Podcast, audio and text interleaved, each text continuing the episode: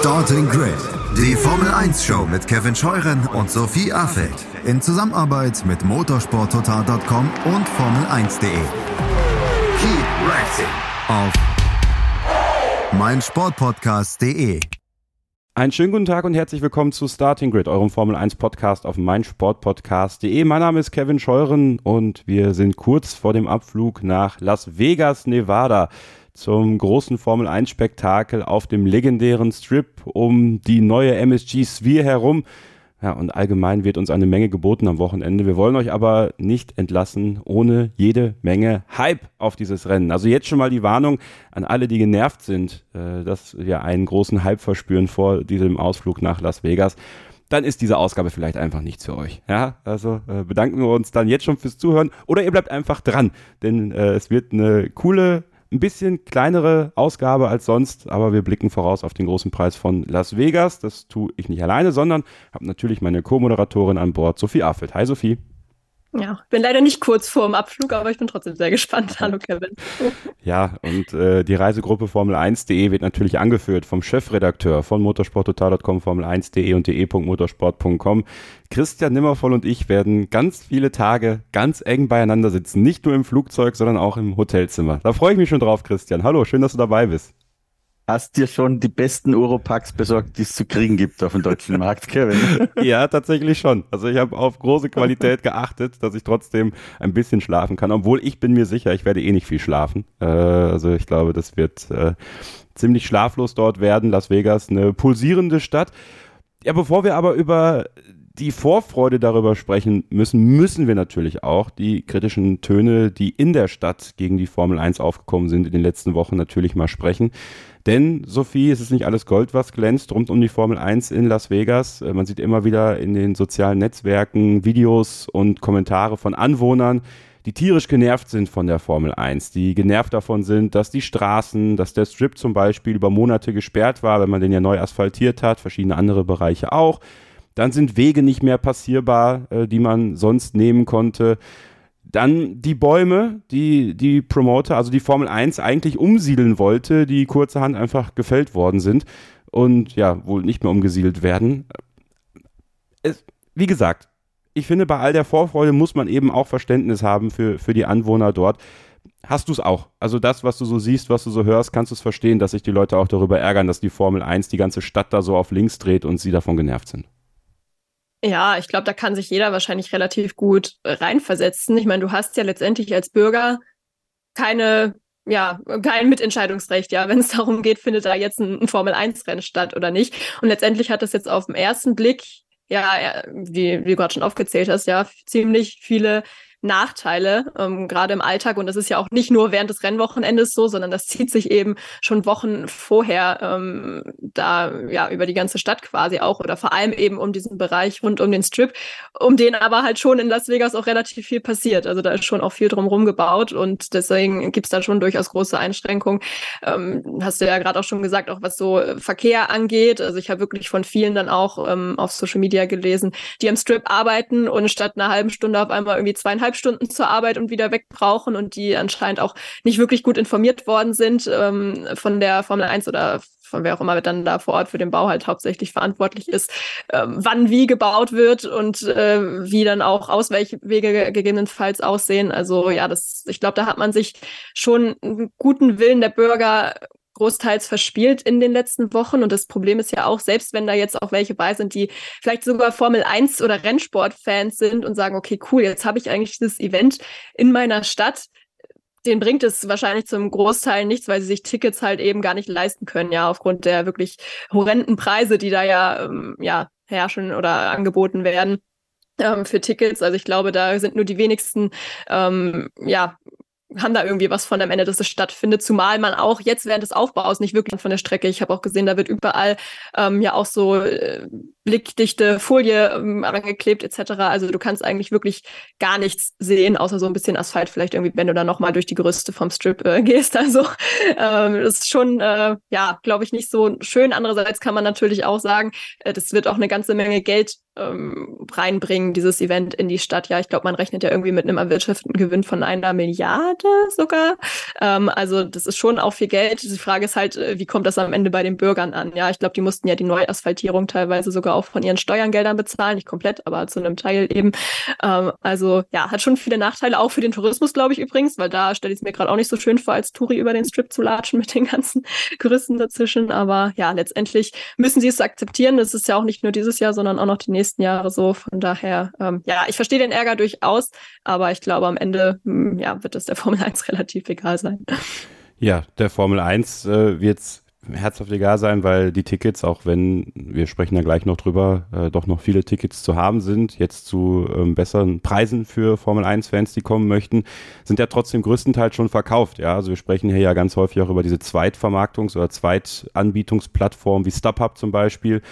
Dann ähm, bedeutet das natürlich, dass diese Tickets schon weg sind. Ja, dann bleiben halt höchstens die Tribünenplätze leer. Aber grundsätzlich hat die Formel 1 schon ganz gut abverkauft trotzdem, Christian, über die Kommunikation kann man ja durchaus diskutieren, weil äh, man hat halt schon das Gefühl, ich meine, man kennt es ja auch, ne, im Baku zum Beispiel, da werden ja auch äh, zeitweise Tribünen aufgebaut dort in der Stadt, da wird dann die Altstadt zum Beispiel auch gesperrt, neu asphaltiert, damit da die Formel 1 durchjagen kann. Nun ist das in Las Vegas natürlich eine ganz andere Dimension als in Baku, muss man ehrlicherweise sagen. Glaubst du das? Das ist halt eine Autokratie, das ist mal der größte Unterschied. Das ist der größte Unterschied. Ähm, ja, hätte man das einfach mit besserer Kommunikation äh, ein bisschen besser lösen können, abfedern können, oder glaubst du, dieser Brass, der jetzt entstanden ist, wäre so oder so entstanden?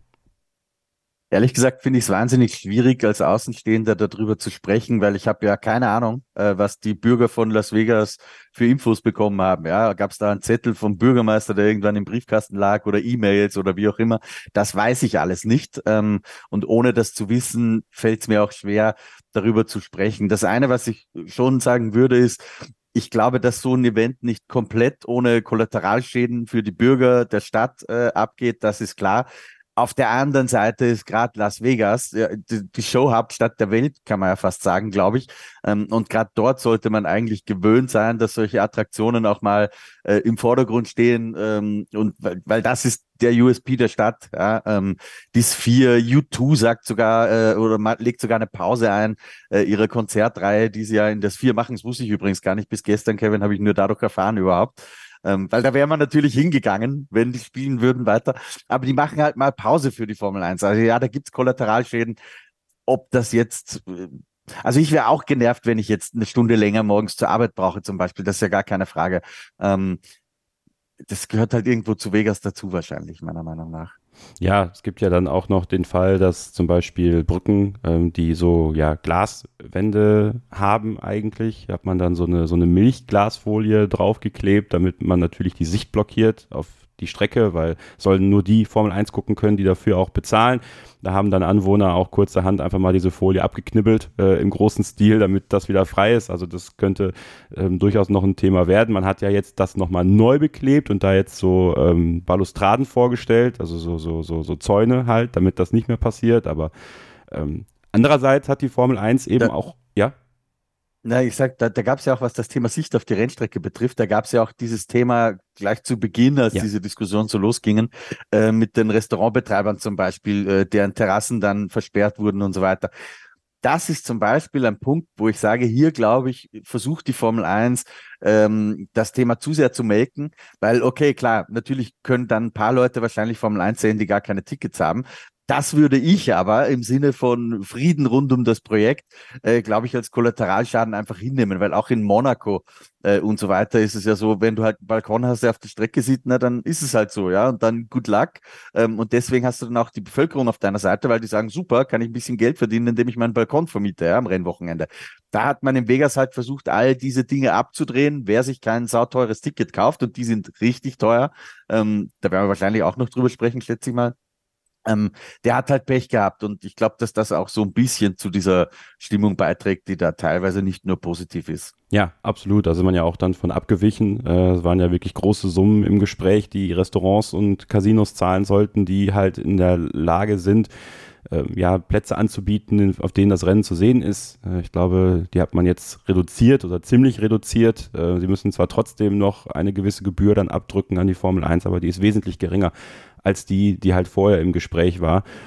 Und andererseits muss man sagen, die Formel 1 oder die, die, die Organisatoren vor Ort, die ja die Formel 1 sind, also das ist ja der erste von der Formel 1 in kompletter Eigenregie ausgeführte Grand Prix, haben ja auch neue Brücken quasi gebaut, äh, sowohl Fahrzeugbrücken als auch äh, Fußgängerbrücken, damit man eben äh, ja über die Kurve Lane zum Beispiel kommt, über den Strip kommt, wenn dann da gesperrt ist für die Formel 1. Es wird ja auch in, in drei Sektoren quasi gesperrt. Nachmittags um fünf ist, glaube ich, die erste äh, Sperrung. Dann, dann dürfen nur noch Anwohner oder ähm, Lieferfahrzeuge oder eben Menschen mit, mit einem Parkplatz zum Beispiel an einem Hotel dort durchfahren. Dann ab sieben ist dann gesperrt für die Formel 1, bis dann die Sessions vorbei sind. Und danach wird nachts um zwei, glaube ich, wieder alles geöffnet für den Verkehr und das gleiche Spiel dann die nächsten Tage weiterhin. Ja, was natürlich bitter ist, ist die Geschichte mit den Bäumen. Ähm, ja, Las Vegas liegt in der Wüste, äh, tut natürlich jeder Baum gut. Ähm, gut, ich gehe davon aus, dass die Formel 1, da man ja jetzt Erfahrung aus Monza, äh, wieder Bäume pflanzen wird, ja, und da dann neue hinstellt. Ich sage das jetzt ein bisschen suffisant, aber das ist ja natürlich trotzdem. Sie Sebastian Vettel einladen. Genau, der könnte ja ein paar Bäume pflanzen in, in, äh, in Las Vegas. Das ich glaube übrigens, sie haben da jetzt äh, Holzschnitzereien draus gemacht, meine ich gelesen zu haben, die sie jetzt schön. in den äh, öffentlichen Parks verteilen wollen. Das ist doch mhm. toll. Mhm. Vielleicht kann man die ja bemalen lassen von Formel-1-Fahrern und versteigern für den guten Zweck. Kann man wenigstens ein bisschen was Gutes noch draus machen.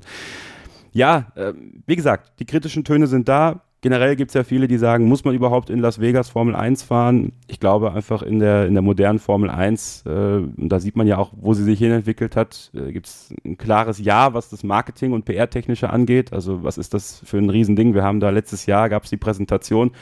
Äh, im, Im Mai sagte mir Christian, wir fliegen hin und jetzt haben wir schon November äh, und, und wir sind halt äh, kurz davor. Ja, die Formel 1 hat, hat riesen Vorfreude auf das, was da passiert. Ähm, Weitere kritische Stimmen, natürlich, die jetzt so ein bisschen in Richtung Schadenfreude auch der Anwohner gehen, äh, ist, ja, verkauft sich doch gar nicht so gut, wie man dachte. Ja, weil, Christian, du hast es gerade schon angesprochen, die Karten waren irrsinnig teuer. Ja, also wir haben hier über, über Preise im Mittel für ein Tribünenticket von über 1500 Dollar gesprochen. Jetzt muss man natürlich fair sein und sagen, es ist nicht das übliche Wochenende, weil in diesen 1500 Dollar, das soll jetzt den Preis nicht rechtfertigen äh, für ein Formel-1-Rennen, aber da hat man zum Beispiel dann eine Mahlzeit und ein Softgetränk oder ein Bier schon mit inkludiert. Also es ist quasi wie, als wenn du zu einer Show gehst äh, in Las Vegas äh, und da bekommst du ja auch auf dein Ticket dann quasi auch das Catering schon mit dazu an deinem Platz, wenn du, wenn du einen solchen Platz buchst, äh, mit einem Tisch zum Beispiel. Und jetzt kam halt die Meldung, ups, äh, die Preise fallen, äh, die Hotelpreise fallen, weil eben vielleicht doch nicht so viele kommen, wie sie gedacht haben. Die Ticketpreise fallen. Und jetzt kann man für, ist immer noch kein schmaler Preis, muss man sagen, aber ich habe mal auf StubHub geguckt, äh, letzte Woche für ein Ticket, ich glaube so im Bereich der Sphere, für 711 Euro fürs Wochenende dort dann hinkommen und hat dieselben Annehmlichkeiten, die man sonst für 1500, 1600 Dollar gehabt hätte. Näppchen. Ja, es ist immer noch äh, ziemlich teuer, muss man ehrlicherweise sagen.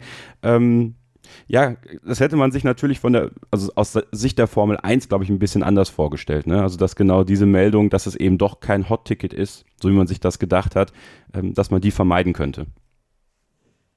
Ja, ich schaue jetzt gerade mal, was denn so U2-Tickets für das 4 zum Beispiel kosten, weil ich finde es schwierig, dass man sagt, okay, die Tickets sind so teuer. Ich meine, das sind sie nach europäischen Maßstäben. Äh, wenn man das jetzt vergleicht mit, du gehst als Fan zum Beispiel an den Red Bull Ring, wenn für dich die Formel 1 wichtiger ist als das drumherum, dann ist das sicher die bessere Option, die sehr viel günstigere. Ähm, aber ich glaube, man muss es wirklich in Relation setzen mit dem, was Vegas halt sonst so kostet. Und davon muss ich ehrlich zugeben, habe ich ehrlich gesagt keine Ahnung. Jetzt lädt hier auch äh, die Ticketseite für U2 in das 4 Grad ewig. Ähm, aber da, das, das würde mich interessieren. So, so in, in Europa, sage ich mal, gehst du zu, ich hoffe, ich rede jetzt keinen Blödsinn, aber ich sag mal, zu einem Stones-Konzert gehst du wahrscheinlich um 150 Euro, was auch schon brutal teuer ist. Ja, ich war da noch um 60, ähm, ganz früher mal, äh, im vorigen Jahrhundert. Ähm, da waren es noch Schilling sogar eigentlich, wenn man es genau nimmt. Aber das, das ist nicht so verkehrt, oder? Für einen internationalen Top-Act, da bist du mit 150 ja. Euro, glaube ich, ganz okay dabei. Und da sitzt du halt ganz oben. Genau, so. Und äh, da, da gemessen dran ist natürlich 1500, also das Zehnfache für die Formel 1, schon teuer, finde ich. Also ich verstehe da den, den Ärger der Fans so ein bisschen. Ja. So, jetzt haben meine Tickets zwei. Sind da tatsächlich äh, ah, Super Bowl-Preise? Halt 600, äh, 600 Dollar dafür, für zwei Tickets U2, das ist auch nicht gerade geschenkt.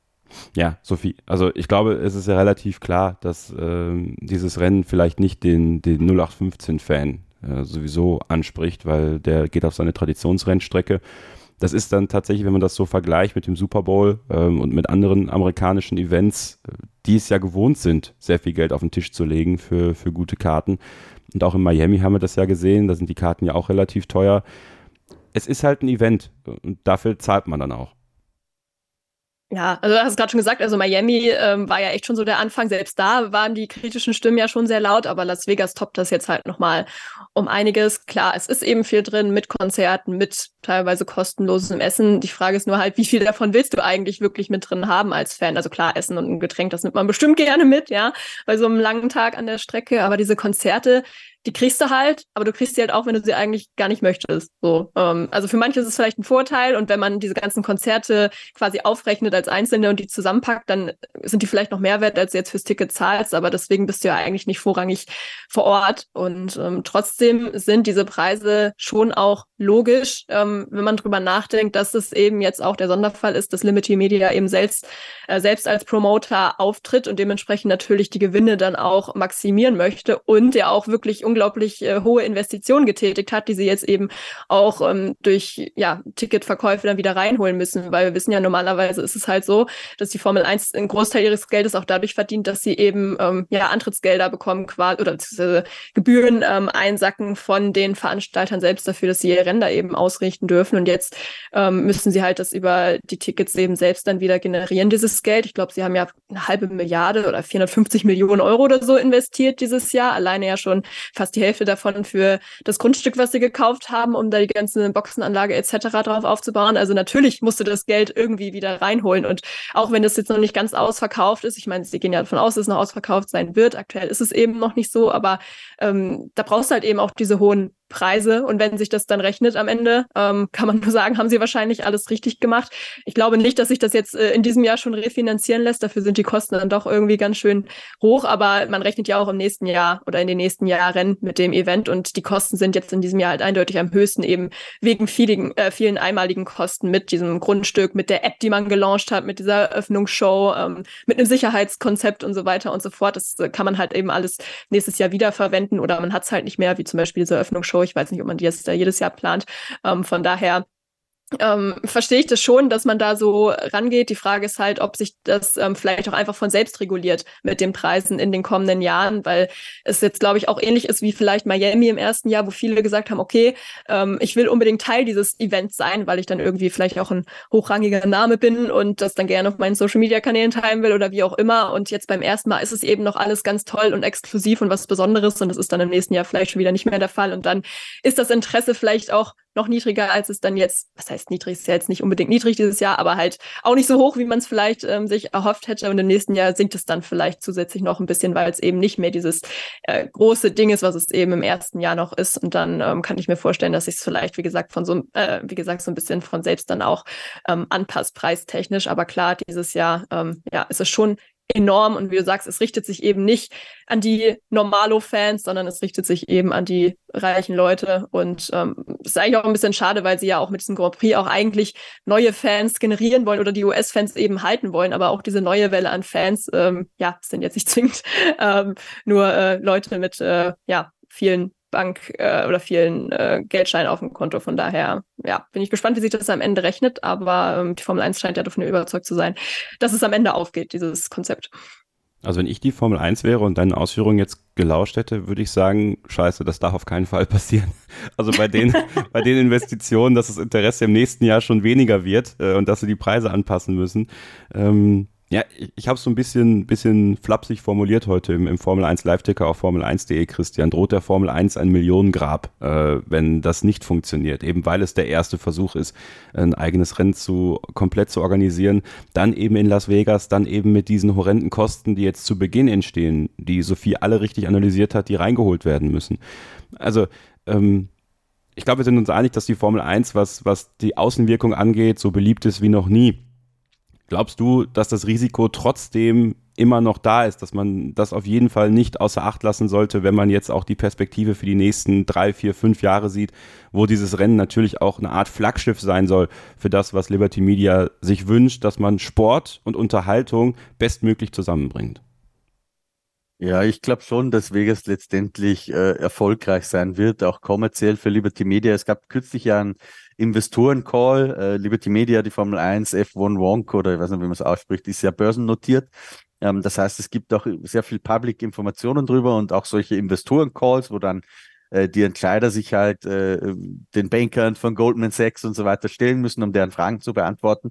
Und da hat Greg Maffei, das ist der, sozusagen der Chef von Stefano Domenicali, wenn man so möchte, ähm, schon gesagt, dass ohnehin nie der Plan war, dass Vegas im ersten Jahr äh, profitabel sein muss. Das war auch völlig utopisch wegen der ganzen Investitionen, Einmalinvestitionen, äh, die man dafür tätigen musste, sondern man muss sich das, und ich formuliere das jetzt ein bisschen anders, als er das gemacht hat, aber man muss sich das so vorstellen, als würdest du ein Mietshaus bauen. Ja, da hast du auch erstmal sehr großes Investment und die Idee ist, dass sich das über 20, 30 Jahre irgendwann mal rechnet. Ähm, aber es wird sich natürlich nicht sofort rechnen, ja, weil erstmal musst du Darlehen zurückzahlen. Und so ähnlich ist es auch bei Las Vegas und der Formel 1. Der Zeithorizont ist vielleicht nicht 30 Jahre.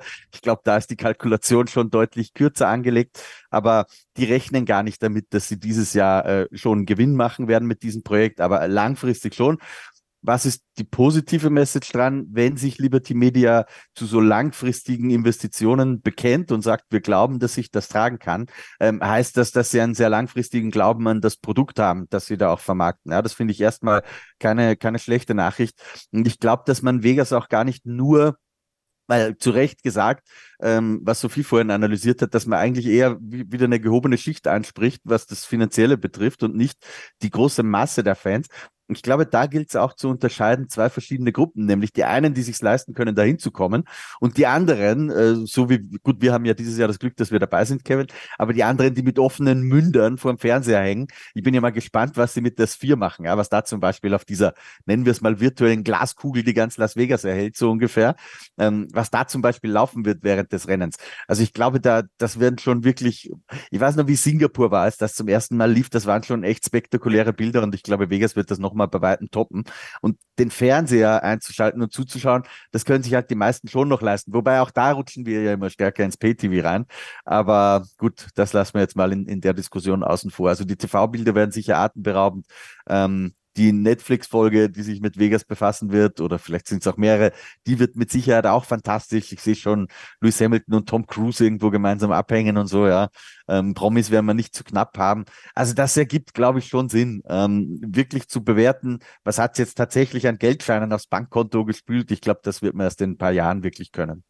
Ich bin dann deine Frau Koludowich, um dir zu erzählen, welche Promis das denn gerade sind, die dann uns vorbeilaufen. Und nein, ich werde nicht Machine Gun, Machine Gun rufen. so, wir machen eine kurze Pause und dann wollen wir uns mal voll in den Hype äh, reinfallen lassen auf den großen Preis von Las Vegas. Die Strecke, das Entertainment, die Sphere, äh, Glitz und Glamour in der Glücksspielstadt schlechthin. Ja, und wer gewinnt dieses Glücksspiel, dieses erste Rennen in Las Vegas? Das alles sind Themen und Fragen, die wir beantworten werden. Nach einer kurzen Pause hier bei Starting Grid, dem Formel 1 Podcast auf meinsportpodcast.de. Schatz, ich bin neu verliebt. Was? Da drüben. Das ist er. Aber das ist ein Auto. Ja, eben. Mit ihm habe ich alles richtig gemacht. Wunschauto einfach kaufen, verkaufen oder leasen. Bei Autoscout24. Alles richtig gemacht. In rund 40 Folgen habt ihr mich jetzt schon sagen hören, I want to tell you about the Beatles. Ich habe euch die Geschichten zu ihren Alben und ihren Songs erzählt, euch ihre wichtigsten Wegbegleiter und Vertraute vorgestellt und natürlich die Orte, die für die Bandgeschichte eine wichtige Rolle spielten. Habt ihr die drei bisherigen Staffeln schon durchgehört? Nein? Na, worauf wartet ihr dann noch? Rein in den Podcatcher eurer Wahl und einfach mal losgehört. Und folgt gerne auch unserem Instagram-Kanal iwtty-Beatles Podcast. Zurück bei Starting Grid, dem Formel 1 Podcast auf meinsportpodcast.de, die Vorschau auf den großen Preis von Las Vegas. Und äh, Christian, ich kann dir sagen, ich sitze hier auf heißen Kohlen. Ja? Äh, ich kann es nicht erwarten, endlich morgen zum Flughafen zu fahren und äh, loszujetten mit dir. Also, das, dass wir jetzt diesen großen Preis von Las Vegas ja auch live erleben können, ich glaube, das ist halt nochmal was ganz Besonderes, weil so viele erste Male hat man ja dann, dann doch nicht mehr in, in der Formel 1. Ja? Also gerade sowas so Besonderes zu haben wie dieses Rennen in Las Vegas, was jetzt dieses eine Jahr wirklich, nicht nur dieses eine Jahr, aber generell einfach schon so lange im Kopf geschwirrt ist bei Liberty Media, dann, dass man es hinbekommen hat, mit der Stadt Las Vegas das aufzubauen und jetzt zu wissen, am Wochenende geht's los und die ganze Welt wird zuschauen. Das ist schon krass, muss man ganz ehrlich sagen. Also ich greife da so ein bisschen den Punkt auf, den ich vorhin genannt habe, wo sich die Formel 1 seit Liberty Medias Übernahme hinentwickelt hat. Da sprechen wir jetzt ja über eine Art Super Bowl der Formel 1, den sie da aufgestellt haben. Das ist irre. Ja, das ist genauso. Im Endeffekt äh, fällt mir gar nicht mehr ein, was ich da noch sagen soll, weil Super Bowl der Formel 1, das trifft, glaube ich, perfekt, was uns da, was uns da erwartet. Ich selbst, ich werde mich noch schön runterholen heute, Kevin, indem ich meinen Steuerausgleich mache. Das, naja. das passt dann auch vor Las Vegas, dann weiß man, dass man da nicht zu viel verjubeln kann. Also, nee, aber genau, Super Bowl der Formel 1, genau das, genau das wird's werden. Und ich bin schon sehr gespannt, wie es dann vor Ort abläuft, ja, auch wenn es darum geht, ähm, gibt es denn da auch noch nicht an der Formel 1 interessierte Menschen, zum Beispiel in Las Vegas an so einem Wochenende? Ähm, ja, da, ich habe mich noch gar nicht so sehr damit auseinandergesetzt, um ehrlich zu sein, weil ich glaube, es ist am besten, wenn man da hinkommt und sich dann mal anschaut, wie es denn, wie es denn wirklich ist. Da bin ich echt sehr, sehr gespannt drauf. Ja, ich schon, kann ich dir sagen. Also ich habe schon alles äh, haarklein äh, aus. Das ist auch gut, weil du weißt so natürlich dann schon alles, was wir zu tun haben und wo es was gibt ja. und so und kann Meld, ich mich auf dich verlassen. Melde dich auf jeden Fall mal für die Opening Ceremony an. Da kam ja heute eine Mail. Also, dass wir okay. uns die äh, auch anschauen können. Ähm, und ich An der Shui Bar möchte ich euch sehen. Genau, da habe ich mich nämlich auch für angemeldet. Also da werde ich am äh, Donnerstag, ist ja der freie Trainingstag in, äh, oder Abend in, in Las Vegas da werde ich mir diese Shui-Bar mal ansehen. Das ist ja auf dem Bellagio-Brunnen. Das ist ja echt krass eigentlich. Ne? Also da reden wir auch darüber, dass auf dem Bellagio-Brunnen, dieser legendäre Brunnen, auch ein Ärgernis übrigens, äh, auch vieler Touristen natürlich, dass dieser Brunnen einfach ausgeschaltet ist seit jetzt ein paar Monaten schon. Ähm, da ist einfach eine Bar drauf, äh, wo Getränke in einem Rennschuh äh, kredenzt werden. Also es ist einfach, es ist einfach irre.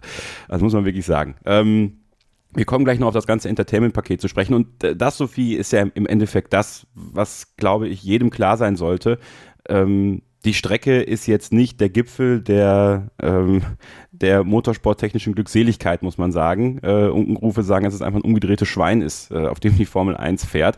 Aber ich glaube, wenn man sich darauf einlässt, auf das, was da passieren wird, nämlich jetzt nicht unbedingt hochklassiger Motorsport, aber eben die, der Unterhaltungsfaktor, genau das, was man auch im Fernsehen dann sehen wird, die Bilder, die rüber transportiert werden und vor Ort natürlich, wenn du das dann hautnah spürst, vielleicht auch das, was wir dann halt mitgeben können, wo dann vielleicht dann doch Leute sagen, boah, nächstes Jahr muss ich nach Las Vegas fliegen, um das live zu erleben, weil das eine geile Nummer ist. Ähm, ich glaube, dann, dann geht das schon eigentlich, oder? Wenn man weiß, was passiert.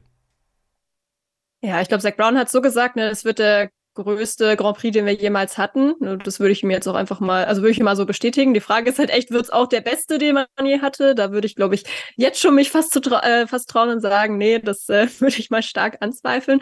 Ähm, ja, ist halt so ein bisschen die Frage, worauf man auch den Fokus legt. Ne? Ich, ich frage mich halt auch, ähm, gerade bei den US-Fans vor Ort, wollen die eigentlich diese große Show oder wie viel sind die dann auch wirklich am Racing eigentlich interessiert? Ich meine, es sind ja grundsätzlich auch schon viele Motorsport-Fans ähm, in Amerika, wenn jetzt auch vielleicht die Formel 1 noch nicht, ähm, ja, oder viele noch nicht allzu lange verfolgen. Aber ähm, ich glaube, ich habe mal so eine Metapher auf Twitter auch vor ein paar Monaten gelesen, nach dem Motto, es ist so, als würde man halt ein Menü von einem Sternekoch einer Gruppe anbieten, die eigentlich nur einen Fastfood-Burger will. Ja, also das ist halt die Frage, ist das denn genau das Richtige, was man da ähm, dann auch, ähm, ja, worauf man sich da fokussiert oder ähm, vernachlässigt man das Racing dann eben am Ende des Tages. Und du sagst es schon, man weiß schon, worauf man sich einlässt. Und ich glaube ehrlicherweise, dass man als, zum Beispiel an meiner Stelle jetzt als TV-Zuschauer, das äh, wird ja auch für 99,9 Prozent unserer ZuhörerInnen wahrscheinlich äh, gelten. Ich glaube, da kriegt man vielleicht gar nicht so viel mit von diesem Tram, Tram drumherum. Also klar, das wird schon äh, Tamtam heißt es, nicht Tramtram, egal.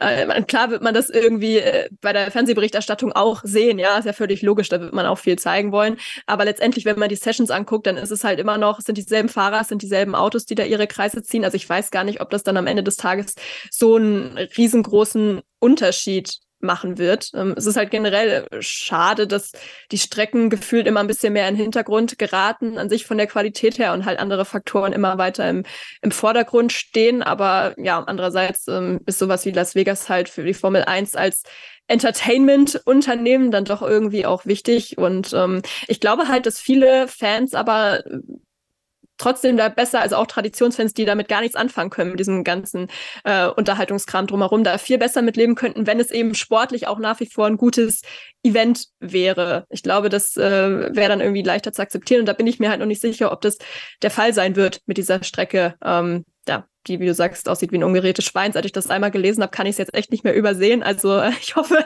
dass wir damit nicht alleine sind. Also googelt es alle mal, wenn ihr es noch nicht so gesehen habt. Ähm, dann sitzen wir da alle in einem Boot. Ich kriege es echt nicht mehr aus dem Kopf.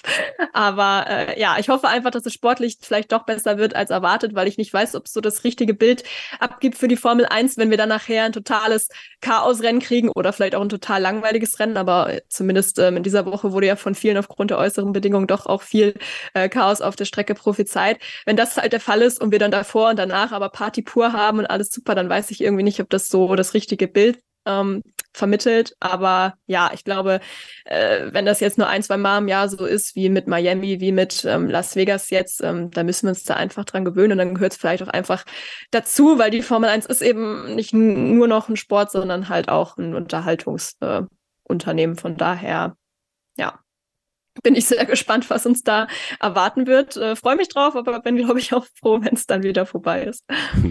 Ja, es ist natürlich diese Strecke ganz interessant, Christian, weil sie eben durch sehr bekannte Straßen in Las Vegas, durch die bekannteste oder über die bekannteste Straße in Las Vegas, den Las Vegas Strip führt, lange Geraden, äh, dann äh, kurze Anbremszonen, ähm, langsame Kurven. Wir haben insgesamt 17 Kurven auf diesem Kurs, die aber, wenn man das Formel 1 Videospiel mal angeschmissen hat jetzt und das kann man ja da in F1 23 diesen Kurs schon mal abfahren.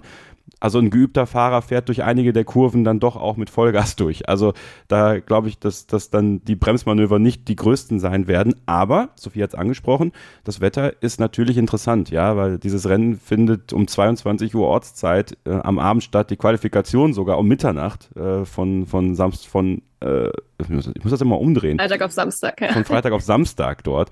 Also wir erwarten Temperaturen von, sagen wir mal, sportlichen 7 bis 12 Grad. Also das sind so Temperaturen, die man sonst beim Wintertesten in Barcelona hatte, minus den Schnee. Äh, aktuell ist für Freitagabend sogar ein bisschen Regen angesagt. Also das könnte das Ganze nochmal interessanter machen. Pirelli hat schon gesagt, Graining könnte ein Thema werden. Äh, Fahrer hatten Angst davor, dass sie sich Handwärmer anziehen müssen, damit sie die Finger nicht abfrieren. Also es gibt dann doch so die ein oder andere Herausforderung, die diese Strecke und das, was da so von der Uhrzeit her und dem Wetter her passieren könnte, durchaus interessant macht. Ja, das stimmt, wobei ich würde es jetzt auch gar nicht so, also ich habe mir gerade mal mein Handywetter aufgemacht, das ist für normal sehr, sehr zuverlässig äh, und nicht so weit weg von der Wahrheit. Und da sehe ich jetzt die kältesten Punkte in der Nacht auch, sind tatsächlich so Donnerstag, Freitag, Samstag, Sonntag äh, zwischen neun und zwölf Grad. Also das, ich habe ja auch schon von fünf Grad gelesen in manchen Medienberichten, das werden wir eher nicht kriegen. Ähm, und meistens sind ja die kältesten Punkte auch so um zwei, drei Uhr morgens, glaube ich, und nicht um Mitternacht, wo dann noch gefahren wird.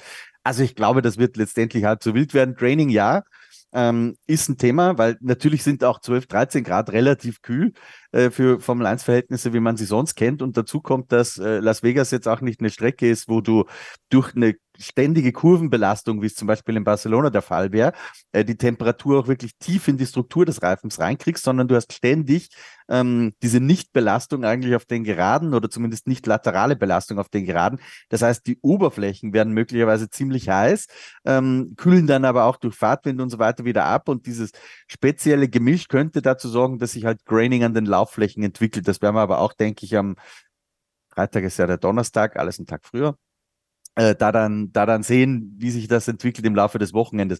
Was die Strecke selbst betrifft, ich habe sie, ich habe ja jetzt auch äh, mir eine Playstation gegönnt, Kevin, seit einiger Ja, Zeit, ja. aber die ist gerade nicht in Betrieb, weil mein, mein Beamer den Segen aufgegeben hat und der ist gerade in der Reparatur. Deswegen konnte ich auch Vegas ähm, nicht spielen gerade. Ähm, habe das also noch nicht gemacht, äh, weil das wollte ich natürlich unbedingt. Ähm, aber von allem, was ich so sehe, von es gibt ja auch schon Onboard-Simulationen und so weiter, ähm, ist das jetzt nicht so weit weg von Baku. Und da würde ich dann auch nochmal eingehen auf das Argument mit, äh, der Motorsport muss quasi gut sein. Klar ist Baku jetzt nicht Barcelona mit superschnellen Kurven, die eine mega Herausforderung vielleicht für die Fahrer sind, aber die Rennen sind auf so Strecken wie Baku mit sehr hohen Geschwindigkeiten äh, in der Stadt, die sind schon immer ganz ansehnlich für uns TV-Zuschauer, finde ich. Und ich persönlich glaube, dass Vegas äh, jetzt so ein bisschen was wird wie Baku in Nacht und zehnmal geiler von allem, was man drumherum noch sieht. So ungefähr stelle ich mir das kommende Wochenende vor eigentlich. Ja, ich finde. Ich muss sagen, ja. es gibt ja auch Überholmöglichkeiten, ne? Sorry, Kevin. Also glaube also man wird es dann sehen, ne? Ich glaube, es ist auch ein bisschen früh, da jetzt äh, so negativ zu reden, obwohl wir es noch gar nicht gesehen haben. Aber so rein von der Strecke her würde man ja schon denken, dass es die eine oder andere Möglichkeit gibt, mit den langsamen Kurven da vielleicht ein bisschen später zu bremsen. Die Frage ist halt, wie hochqualitativ diese Manöver dann wieder werden. Jetzt gerade mit dieser 1,9 Kilometer langen Gerade, ja, vielleicht äh, heißt es dann auch wieder DRS auf vorbeigeht und dann schon 100 Meter gefühlt vom, von der Bremszone äh, ist man dann vorbei. Das wäre natürlich Genau, dann, wenn, wenn einer äh, Graining hat, fahren auf der Geraden dann vier Autos an ihm vorbei wahrscheinlich. Ja, genau. Aber an sich ist es ja jetzt auch kein Monaco, ja, wo du dann da sitzt und weißt, okay, der, der Polemann gewinnt in der Regel, auch wenn du keinen blöden Fehler machst. Von daher, äh, ein bisschen Hoffnung habe ich dann schon, dass es ähm, vielleicht auch das ein oder andere Manöver dann zumindest gibt. Ja, und ich finde in der Tat, die Strecke macht Spaß zu fahren. Also ich habe da jetzt, äh, also ich kann mir schon vorstellen, dass es als Fahrer, wenn du da nachts drüber fährst, äh, durchaus Spaß machen wird, da Vollgas zu geben. Und das ist eben ein besonderer Ort und eine ja dann doch besondere Strecke, weil sie eben für diesen Grand Prix gebaut wurde, beziehungsweise durch die Stadt geführt wurde. Und ich habe es ja auch schon gesagt, es wird ja dann auch nachts wieder aufgemacht. Das heißt, du hast im Grunde genommen immer eine grüne Strecke. Ähm, auf das können wir uns auch gefasst machen, ja. Also du hast immer wahrscheinlich einen Kehrwagen, der bevor dann die normalen Autos wieder drüber fahren können, einmal drüber fahren muss, um, um die ganzen äh, Gummiwurzeln da wegzubekommen. Und dann hast du natürlich das, also das Gripniveau. Ich bin sehr gespannt, wie sich das Gripniveau über das ganze Wochenende dort entwickeln wird und wie auch der DRS-Faktor dann äh, in Las Vegas sein wird. Also das sind schon so Themen, ich meine, ich brauche kein DRS, ja, aber trotzdem, trotzdem interessiert es mich, wie das eben dann auch auf der Strecke wirkt und wer da im Vorteil ist und wer im Nachteil ist. Christian, letzte Woche hat Kevin Herrmann, unser Datenexperte, so ein bisschen ähm, die, die, die One-Timing-App quasi aufgemacht und versucht, das alles so ein bisschen anhand der Daten unseres Technologiepartners Pacetech zu vorauszuschauen. Ist natürlich schwer, weil wir keine verlässlichen Daten haben, weil es eben dieses Rennen noch nie gab. Aber er sagt auch Ferrari. Ferrari könnte in Las Vegas tatsächlich so ein Team sein, auf das man schauen sollte, weil eben das Auto, so wie es konzipiert ist, für diese Strecke eventuell ideal funktionieren könnte. Und das ist doch total toll, dass wir jetzt auch darüber nicht sprechen müssen, oh, Red Bull fährt, äh, oder Max Verstappen, muss man ja fairerweise sagen, fährt äh, 40 Sekunden vorne weg und am Ende hören wir wieder den, den, den Remix aus niederländischer und österreichischer Nationalhymne, sondern hey, es ist was drin an diesem Wochenende. Ja, das stimmt, wobei man natürlich sagen muss, ähm, wenn so die Klischees der, äh, des ersten Saisonabschnitts noch gelten, äh, dann war es schon so, dass DRS und lange Geraden etwas war, wo Red Bull auch ganz gut konnte, ja, äh, um, um zu viel äh, Hype jetzt vor sportlichen Wettkampf vielleicht auch ein bisschen einzubremsen und einzugrenzen. Aber es stimmt schon, letztendlich haben wir keine Ahnung. Ähm, das Schöne ist, auch die Teams haben fast keine Ahnung, ja, ähm, was sie da denn jetzt erwartet. Das heißt, der Faktor Zufall, dass es einer einfach besser trifft und ein anderer weniger gut, ähm, der könnte am kommenden Wochenende eine Rolle spielen. Die äh, Vorhersage von Kevin Herrmann, die habe ich mir tatsächlich auch angeschaut mit, mit dir, Kevin. Ähm, und ich hatte da einen Gedanken dazu, den ich hier ganz gern noch, oder wo ich hier die Gelegenheit gerne ergreifen würde, den noch vielleicht dazu zu ergänzen. Zum Beispiel, Entschuldigung, als ihr euch über die Frage genähert habt, ja, Topspeed. Ähm, das stimmt natürlich, dass es da Muster gab in dieser Saison, zum Beispiel Williams sehr, sehr stark. Ja, das könnte den der Papierform nach natürlich auch liegen. Auf der anderen Seite ist natürlich Vegas jetzt ein sehr spezielles Pflaster und ein Durchschnittstopspeed über die bisherige Saison berücksichtigt natürlich nur bedingt, wenn jetzt ein Team gesagt hat, okay, wir gehen bewusst auf Strecke XY auf mehr Abtrieb. Ja, da hast du dann vielleicht auch mal äh, 15 kmh weniger Topspeed. Das heißt aber nicht, dass du das eigentlich nicht kannst, sondern du hast eine bewusste Entscheidung getroffen, mehr auf die Kurven zu setzen. Gerade Brasilien war das ja ein großes Thema auch. Wer hat eher auf Topspeed gesetzt, wer hat eher auf das langsamere Infield gesetzt. Von daher äh, Prognosen so gut wie unmöglich dass Red Bull plötzlich hinterherfährt, kann ich mir ehrlich gesagt nicht vorstellen. Ferrari da ganz gut dabei, das würde grundsätzlich auch gut passen, auch vor dem Hintergrund. Einziger Grand Prix, den Carlos Sainz dieses Jahr gewonnen hat, war Singapur. Ähm, da gibt's Parallelen. Das ist ein Stadtkurs, der zwar ein bisschen anders ist, aber durchaus auch lange geraden hat ähm, der auch in der Nacht gefahren wird. Okay, Temperaturen in Singapur äh, schon ein bisschen anders, aber das, das ist nicht komplett unähnlich. Letztendlich werden wir uns überraschen lassen müssen. Und ich glaube, dass es auch ein bisschen damit zu tun haben wird, ähm, welcher Fahrer denn äh, gut fehlerfrei über die Runden kommt, konzentriert einen Grand Prix abwickelt.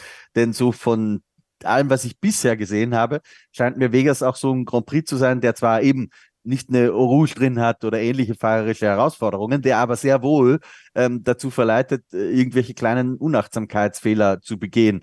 Und die enden dann da halt, äh, wie es bei meisten Stadtkursen so der Fall ist, schnell auch mal irgendwo äh, nicht im Kiesbett, sondern vielleicht doch in der Leitplanke. Ja, das ist natürlich das nächste Risiko, Sophie. Ne? Also ich glaube, dass so oder so, ne, wir haben das Thema Wetter, wir haben das Thema Reifen, aber auch das Thema Fahrer, was Christian gesagt hat. Ruckzuck wird ein Fehler bestraft und du hängst dann halt in der, in der Wand und das ist halt auf Stadtkursen das Besondere. Der Nervenkitzel, der immer da ist. Die Strecke, wenn ihr das Formel 1 Videospiel mal spielt, ich bin auch gespannt, wie es dann wirkt, wenn wir wirklich mal, vielleicht Christian, gemeinsam über die Strecke laufen werden, äh, wie breit die wirklich ist. Ne? Weil im Endeffekt, diese, das ist ja bei Las Vegas, also der Platz ist halt begrenzt. Ja, ist genauso wie in Monaco. Du musst halt irgendwie dann da durch. Also wie wirkt das dann wirklich? Ist es dann wie so ein Schlauch, der sich da durchzieht, der sich irgendwie vielleicht verengt an manchen Stellen und dann, dann ist natürlich der Mut der Fahrer auch wichtig, dann, wie du sagst, Sophie, in das Überholmanöver zu gehen und eben das Bremsmanöver zu setzen und da machst du dann auch vielleicht mal einen Fehler. Das könnte ja dann auch eine Chance sein und ja, ich glaube am Ende, wir werden ja später noch tippen, äh, sind die Chancen für Max Verstappen auch dieses Rennen zu gewinnen ziemlich hoch. Aber so eine Überraschung, ne? Und Alex Albon hat es letzte Woche gesagt. Williams müsste in Vegas eigentlich ganz gut funktionieren. Das wäre es doch eigentlich, wenn plötzlich so ein Williams, ein Alpine, also so ein Auto, mit dem man die ganze Saison nicht so wirklich rechnen konnte, obwohl der Williams hat schon für Überraschung gesorgt mit Alex Albon auch in diesem Jahr, wenn wir das wieder erleben könnten in Vegas. Also hast du da so gefühlsmäßig so ein paar Kandidaten auf der Liste, wo du sagst, oh, also da stelle ich mir vor, das könnte eine Überraschung werden. Max Verstappen hat in der letzten Pressekonferenz nach Brasilien gesagt, als er die Strecke mal im Formel 1 spielt, also Las Vegas äh, ausprobiert hat, da ist er mehr gegen Mauern gefahren als geradeaus. Vielleicht kann das so ein bisschen Hoffnung machen, aber ich befürchte, ähm, dass er da auch durchaus die Zeit jetzt zwischen den Rennen nochmal genutzt haben wird im Simulator und dass ihm das dann nicht mehr in der Häufigkeit passieren wird oder vermutlich auch gar nicht. Ähm, von daher glaube ich nicht, dass sich die Konkurrenz da wirklich allzu große Hoffnung machen kann. Ähm, was halt so Überraschungen angeht, ich weiß halt nicht, ob Fahrer jetzt eine große Überraschung wäre die hat Christian ja jetzt auch gerade schon genannt. Von daher ist das, glaube ich, nicht die Antwort, die du gerne hören würdest, wobei ich denen wirklich die Chancen für Pol ähm, doch sehr hoch ausrechne. Aber ähm, wenn wir jetzt vielleicht weiter hinten ins Feld gucken, also Alpinen, die du ja gerade genannt hast, würde ich da ehrlicherweise mal rausnehmen, weil ähm, ja, letztendlich haben wir eben doch lange geraden und ähm, klar, Topspeed ist eben nicht das einzige Kriterium, aber äh, ja, mit dem Motor, glaube ich, wird schon sehr schwierig, obwohl sie in Langsamkurven, meine ich, nicht so schlecht waren in diesem Jahr. Aber ich glaube nicht, dass das insgesamt ausreicht, um da irgendwie eine Rolle spielen zu können. Ich persönlich bin sehr gespannt auf Aston Martin, weil ich es aktuell sehr, sehr schwer finde, die einzuschätzen. Die waren ja in der ersten Jahreshälfte sehr stark eigentlich ähm, auf sämtlichen äh, Stadtkursen. Andererseits, ähm, jetzt haben wir gesagt, Las Vegas lässt sich ganz gut mit Baku vergleichen. Viele vergleichen es ja aber auch mit Monza, ähm, aufgrund der Geschwindigkeiten auch einfach und der langen Geraden. Äh, da war Aston Martin ziemlich schlecht, wenn nicht, das heißt ziemlich schlecht. Ich glaube, Fernando Alonso war Neunter oder so, aber das war jetzt für die erste Saisonhälfte dann doch eher schwach für Aston Martin oder Fernando Alonso-Verhältnisse, weil der Topspeed eben auch ähm, ja doch eher mangelhaft war. Jetzt aktuell ist es eben schwer zu sagen, weil ähm, ja die eben sehr viel experimentiert haben und ich mir jetzt aktuell irgendwie gar nicht mehr sicher bin, ob jetzt die Stärken noch Stärken sind oder wieder Schwächen geworden sind oder andersrum. Von daher bin ich gespannt, was Fernando Alonso da ähm, wieder zeigen kann nach der Leistung dann auch in Brasilien. Und ähm, auf wen ich auch gespannt bin, ist Alpha Tauri in der Tat.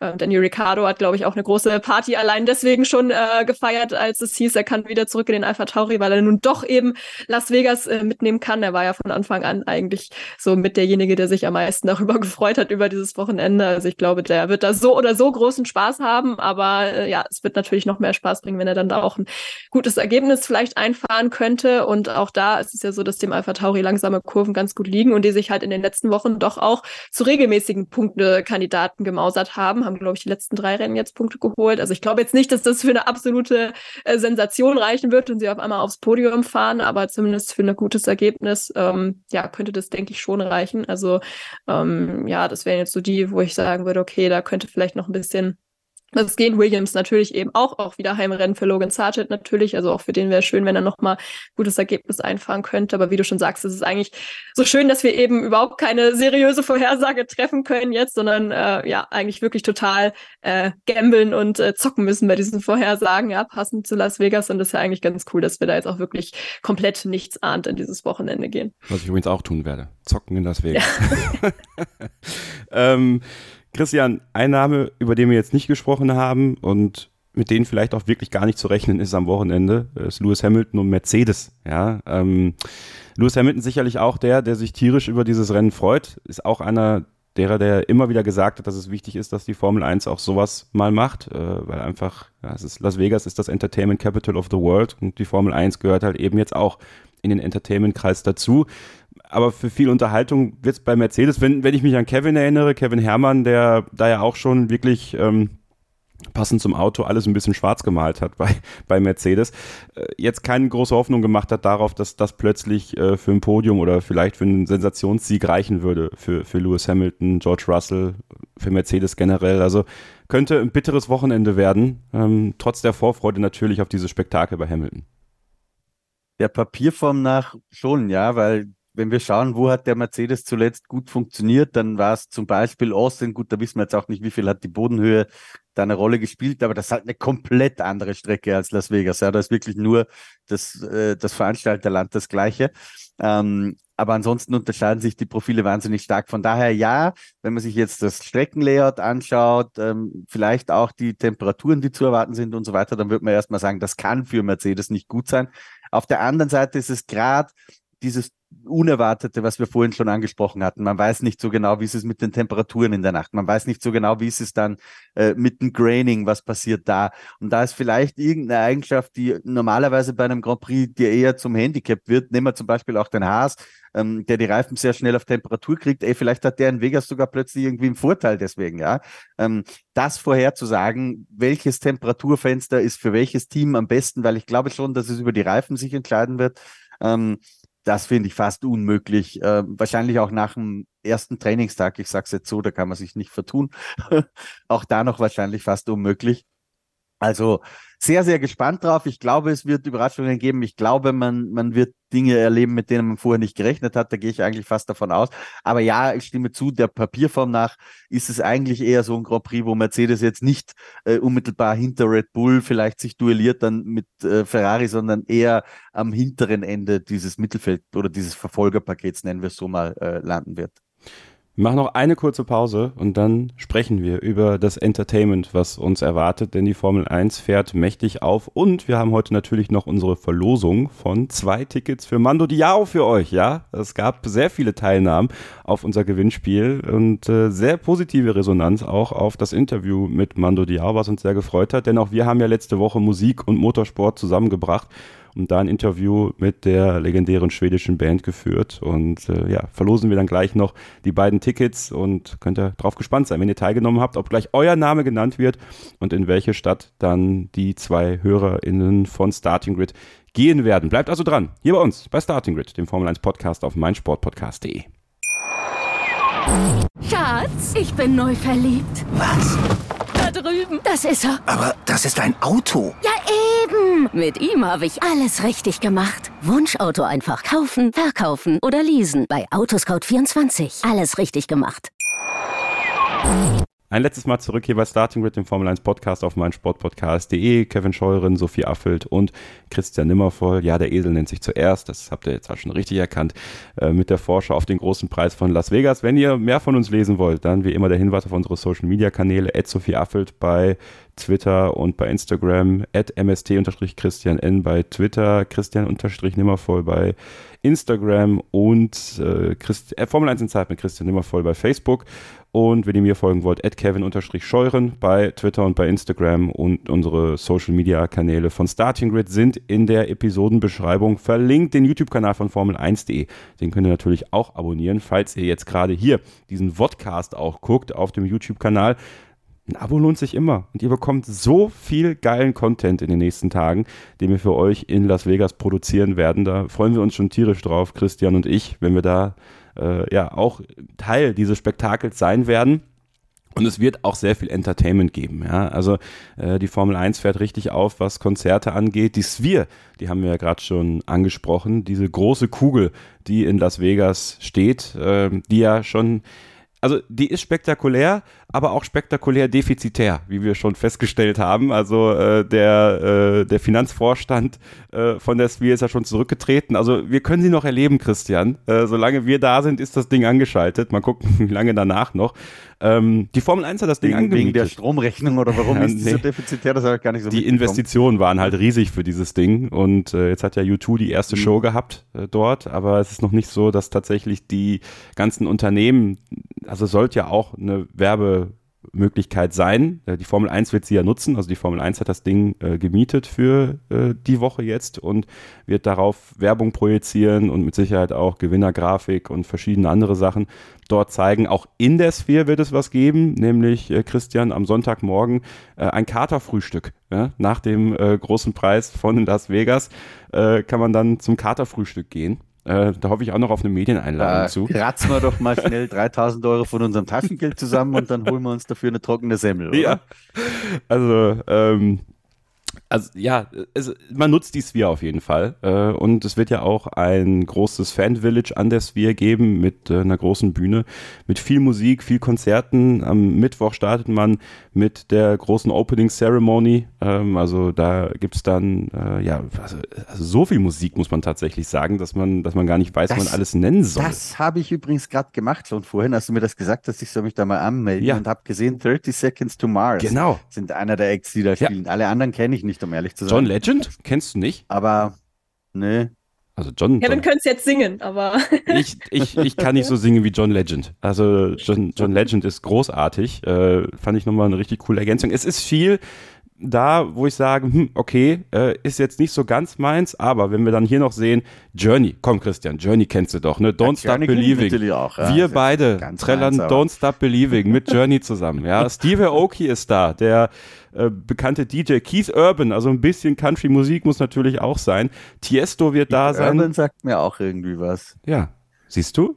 Äh, 30 Der, Seconds der to Mars. ultimative Vegas-Act wären ja, finde ich, The Killers gewesen. Die, die Ja. glitzern und glänzen Die- und die sind ja auch aus Vegas. Also, dass die nicht da wo auftauchen, wundert mich Ja, irgendwie. die waren leider in bei einem der letzten Konz bei einem der letzten Rennen waren sie, haben sie ein Konzert gegen Mexiko, glaube ich. In Mexiko sind sie aufgetreten. Da war Okay. noch ein bisschen, das, das, Das wäre ist eine, eine meiner, ah, Ja, das, hätte man ja auch nochmal gesprengt. das, das wäre krass gewesen. Die Blue Man Group ist dabei. Cirque du Soleil wird auftreten. Äh, und dann noch in den Tagen drauf weitere Konzerte mit zum Beispiel Kylie Minogue, mit äh, Major Laser ähm, und mit Will I Am. Also es gibt jede Menge zu sehen, jede Menge zu erleben. Es gibt noch verschiedene andere Partylokalitäten. Also das ist ja genau das, was man halt, glaube ich, erwarten konnte, ne, Sophie? Also, dass man da auch den, die, den Entertainment Value, sage ich mal, auf Maximum hochzieht. Und ich glaube, das ist auch genau der Trick bei der Sache. Das, das glaube ich, das Gesamtpaket, was man in Las Vegas da jetzt aufstellt, natürlich der Motorsport, aber eben auch das Ganze drumherum, dass du viele Erlebnismöglichkeiten hast, wenn du dann dort bist, dass du auch was für dein Geld bekommst, was du wirklich investiert hast. Wenn man da Bock drauf hat, glaube ich, dann kann man da eine richtig gute Zeit haben. Ja, genau, das ist es halt. Das hatte ich ja vorhin schon angedeutet. Wenn man da wirklich Bock drauf hat, dann ist das natürlich mega, ja. Also äh, ich muss auch sagen, wäre ich jetzt da vor Ort wie ihr, dann würde ich diese Eröffnungsshow wahrscheinlich auch ziemlich geil finden. Ob ich da jetzt auch alle kenne oder mag, die da auftreten, mal dahingestellt, aber irgendwie so Live-Events und Live-Shows und Konzerte haben ja immer irgendwie was, auch wenn man die Musik vielleicht jetzt so privat nicht hören würde. Ähm, wie gesagt, als Fernsehzuschauer ist mir das relativ egal. Da bräuchte ich auch diese Eröffnungsshow nicht, aber das, es geht halt eben dann in dem Fall nicht nur um die Fernsehzuschauer, sondern auch um die Leute vor Ort. Und da ist natürlich ein super Angebot, wenn du eben so viel Geld schon hinblättern musst. Ähm, es sind ja auch nicht nur die Konzerte, es ist halt so viel auch drumrum. Ich habe mir gerade auch nochmal ähm, diese Event-Overview ähm, aufgemacht, die die Formel 1 rumgeschickt hat. Habt ihr bestimmt auch bekommen. ist auch schön, weil das steht im Titel nämlich.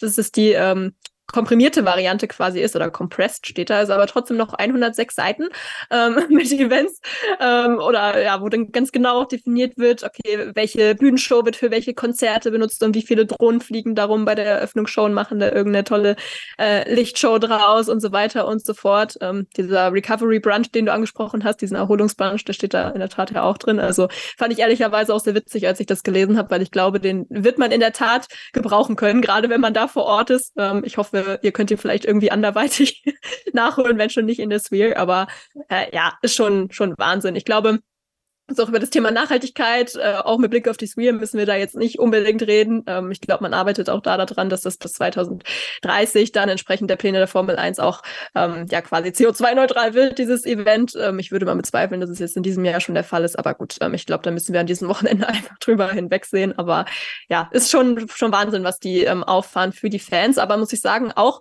für die TV-Sender beispielsweise, was die auch an Content da äh, liefern zum Ausspielen. Also das ist schon ein großer Unterschied, jetzt wo sie selbst selbst Promoter sind. Also wäre cool, wenn das immer so wäre, aber ich meine, man nimmt es dann ähm, auch an der Stelle von Sky jetzt beispielsweise. Also ja, schon äh, wirklich faszinierend irgendwie, äh, muss man schon sagen, ja. Und Christian, man muss ja sagen, wenn man das jetzt mal so sieht, dass die Formel 1 eben, ja, mit diesen Acts halt auch auf, aufwarten kann. Äh, du hin und wieder zwischendurch natürlich bei der Opening Ceremony, ähnlich wie in Miami, dann die Fahrer auf die Bühne bringst und die Teamchefs auf die Bühne bringst du bringst da ja was zusammen, was natürlich auch den Stellenwert von so einer Formel 1 generell hebt. Ne? Wenn man sagen kann, okay, ähm, nach Keith Urban kommt dann plötzlich Günther Steiner auf die Bühne oder vielleicht sogar mit dem Künstler irgendwie teilweise. Bei der Blue Man Group ist dann plötzlich ein Lewis Hamilton vielleicht mit involviert äh, in, in irgendeinen kleinen Skit oder so. Also das, das macht dann schon was, finde ich. Auch mit dem, mit dem Standing der Formel 1, wenn man eben mit diesen ganzen Acts dann auch zusammenarbeiten kann. Ja, äh, sehe ich auch so, dass das für die zum Beispiel Instagram-Follower der Formel 1-Fahrer mit Sicherheit positiv sein wird.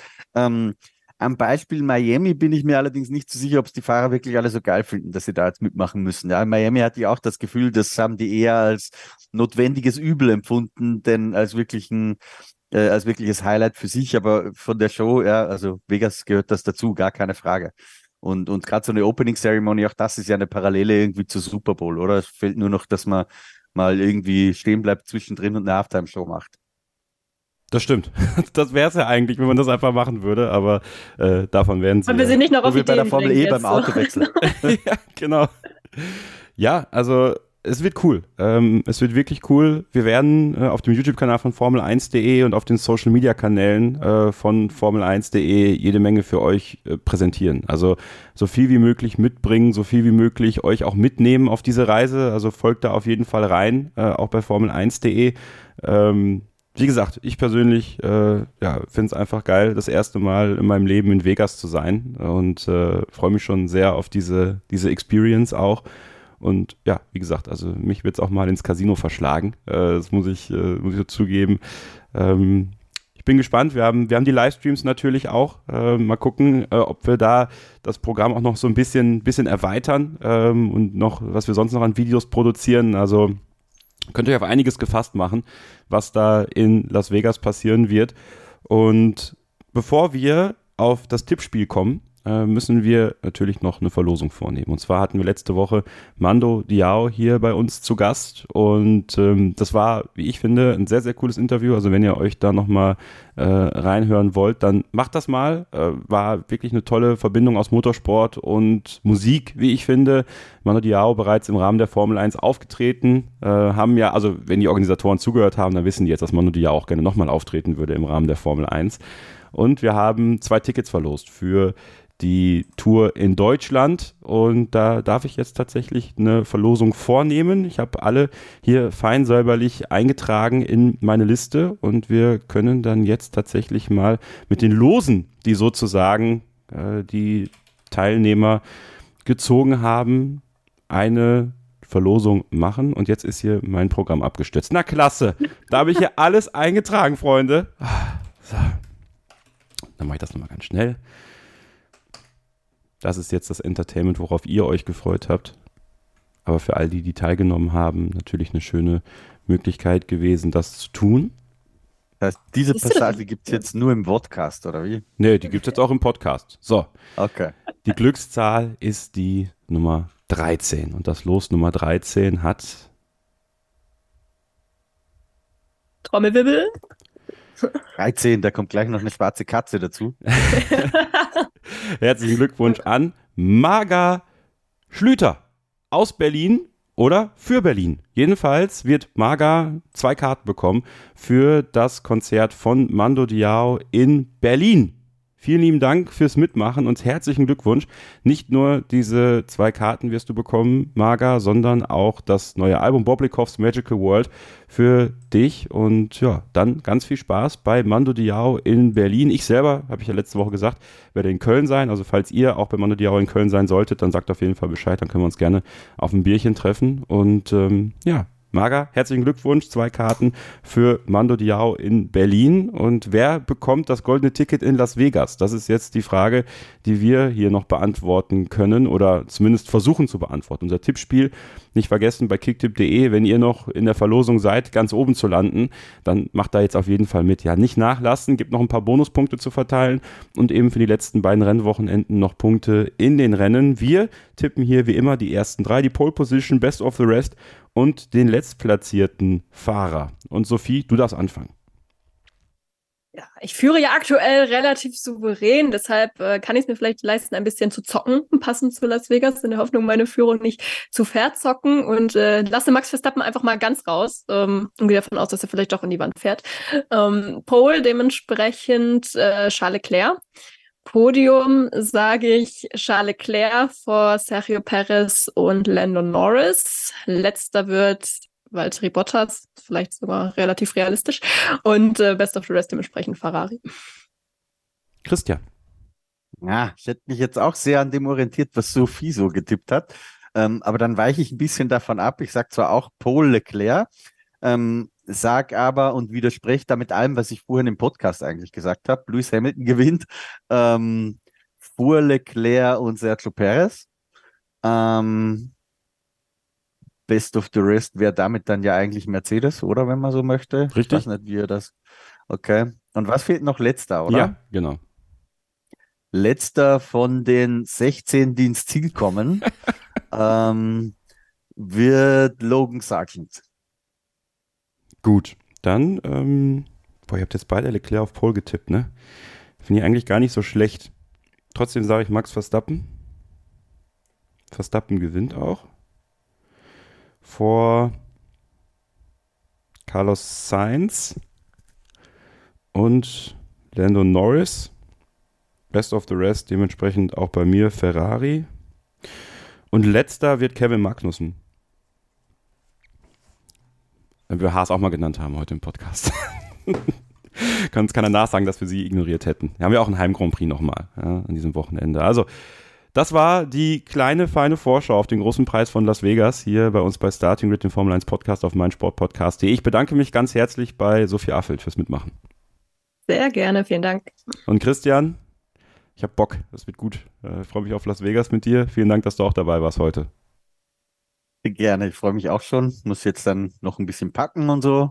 Da sind die Ähm, Kostüme schon eingepackt eigentlich. Also me- meine sind schon vorbereitet. Mein Käuferchen muss ich noch packen, aber äh, die, die beiden besonderen Outfits für die Livestreams am, am Freitag und Samstag, also Samstag und Sonntag, je nachdem, wann ihr es dann seht, also nach Qualifying und Rennen, äh, ja, die sind da. Ich bin, bin gespannt, was ihr sagen werdet. Bei, bei mir ist es nicht ganz so opulent wie beim Kevin. Ich habe mir nur einen Pulli besorgt, speziell für die Streams. Der vielleicht besser ist als meine Kostüme, muss man sagen, weil wenn es dann doch zu kalt, zu kalt wird, dann äh, werde ich es im. Nachhinein spüren. Aber für euch mache ich das alles gerne. Für euch mache ich das alles gerne. Also, ähm, habt viel Spaß in dieser Woche mit dem, was wir dann auch an Content produzieren und nächste Woche dann wieder hier Starting Grid hören. Abonniert den Podcast, wo ihr ihn abonnieren könnt. Lasst gerne eine Rezension da oder eine Bewertung, wenn ihr das könnt. Und dann bleibt ihr bitte gesund, passt aufeinander auf und keep racing. Starting Grid, die Formel 1 Show mit Kevin Scheuren und Sophie Affeld in Zusammenarbeit mit motorsporttotal.com und Formel1.de. Keep racing auf meinsportpodcast.de. Schatz, ich bin neu verliebt. Was? Da drüben. Das ist er. Aber das ist ein Auto. Ja, eben. Mit ihm habe ich alles richtig gemacht. Wunschauto einfach kaufen, verkaufen oder leasen. Bei Autoscout24. Alles richtig gemacht. Wie baut man eine harmonische Beziehung zu seinem Hund auf? Puh, gar nicht so leicht. Und deshalb frage ich nach, wie es anderen Hundeeltern gelingt, beziehungsweise wie die daran arbeiten. Bei Iswas Dog reden wir dann drüber. Alle 14 Tage neu mit mir, Malte Asmus und unserer Expertin für eine harmonische Mensch-Hund-Beziehung, Melanie Lippisch. Iswas Dog mit Malte Asmus. Überall, wo es Podcasts gibt.